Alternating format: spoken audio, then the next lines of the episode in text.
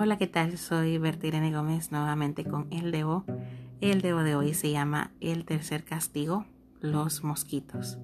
Recordemos que estamos estudiando lo de las 10 plagas de Egipto.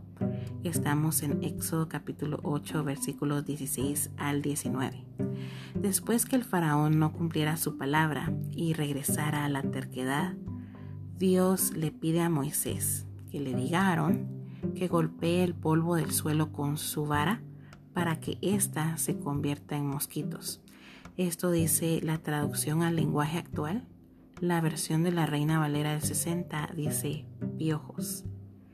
Entonces así hicieron Moisés y Aarón, y al instante todo el polvo de Egipto se convirtió en mosquitos, y estos picaban a las personas y a los animales. Los hechiceros del faraón intentaron hacer lo mismo. Recordemos que en cada milagro han intentado hacer lo mismo, pero esta vez no pudieron. Esto dice el versículo 8. Entonces los hechiceros fueron ante el faraón y le dijeron, Dios está haciendo todo esto. Pero aún así, el faraón seguía terco, seguía necio y no hizo caso.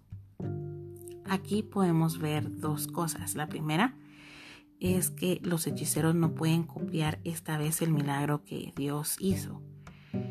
Dios no se los permite, mostrando así el poder superior de Dios. Y lo segundo es que es interesante ver que Dios ordenó a Aarón que golpeara el polvo de la tierra, pues con esto fue que Dios creó al hombre si regresamos a Génesis capítulo 2 versículo 7 dando a entender que nadie está por encima de él, ni siquiera el faraón con sus dioses y hechiceros. El faraón seguía necio y no es bueno ser necio. En la Biblia podemos encontrar muchos versículos, muchos pasajes de la Biblia que hablan acerca de la persona necia. Por ejemplo, Proverbios 12.1 dice, el que ama la disciplina ama el conocimiento, pero el que la aborrece es un necio. Entonces no seamos necios y hagamos caso a la palabra de Dios, a lo que Él nos diga, a sus mandatos. No seamos como el faraón que necesitó de 10 castigos para comprender.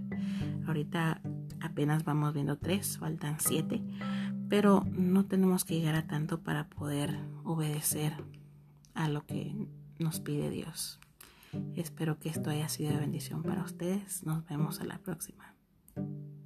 Dios los bendiga.